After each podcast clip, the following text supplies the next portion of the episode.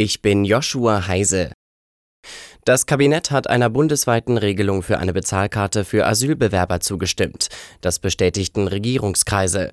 Die geplante Bundesregelung muss noch durch den Bundestag. Die Ausgestaltung bleibt Sache der Länder.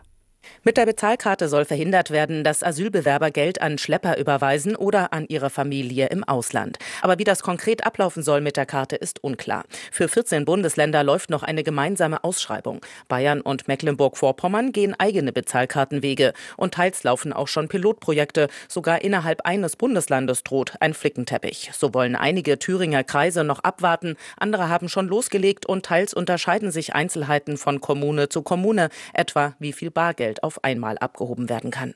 Ursula Winkler, Nachrichtenredaktion. In Niedersachsen ist Haftbefehl gegen einen Bundeswehrsoldaten wegen Mordes erlassen worden. Der Mann soll im Landkreis Rothenburg vier Menschen erschossen haben. Unter den Opfern ist ein dreijähriges Kind. Das Motiv könnte laut Ermittlern im persönlichen Bereich liegen. Verteidigungsminister Pistorius zeigte sich bestürzt und sprach von einer grauenvollen Tat. Hunderte Teilnehmer sind heute auch in Bayern für mehr Klimaschutz auf die Straße gegangen. Im Rahmen eines bundesweiten Aktionstages der Klimabewegung Fridays for Future und der Gewerkschaft Verdi gab es in einer Reihe von Städten Kundgebungen. In Würzburg demonstrierten laut Polizei 350 bis 400 Menschen. In Regensburg seien etwa 400 Männer und Frauen zu einer Fahrraddemo gekommen.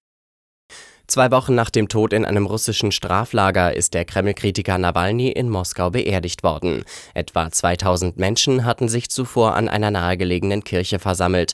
Dort fand eine Trauerfeier für Nawalny statt. Nawalnys Witwe und Kinder reisten aus Sorge um die eigene Sicherheit nicht an. Sie befinden sich im Ausland. Die neue Saison in der Formel 1 beginnt morgen mit dem großen Preis von Bahrain. Am Abend stand das Qualifying an. Die erste Pole Position hat sich Dreifach-Weltmeister Max Verstappen in seinem Red Bull gesichert. Er verdrängte Ferrari-Fahrer Charles Leclerc in der Quali auf den zweiten Rang und startet morgen von ganz vorne. Der einzige deutsche Fahrer, Haas-Pilot Nico Hülkenberg, geht von Platz 10 ins Rennen.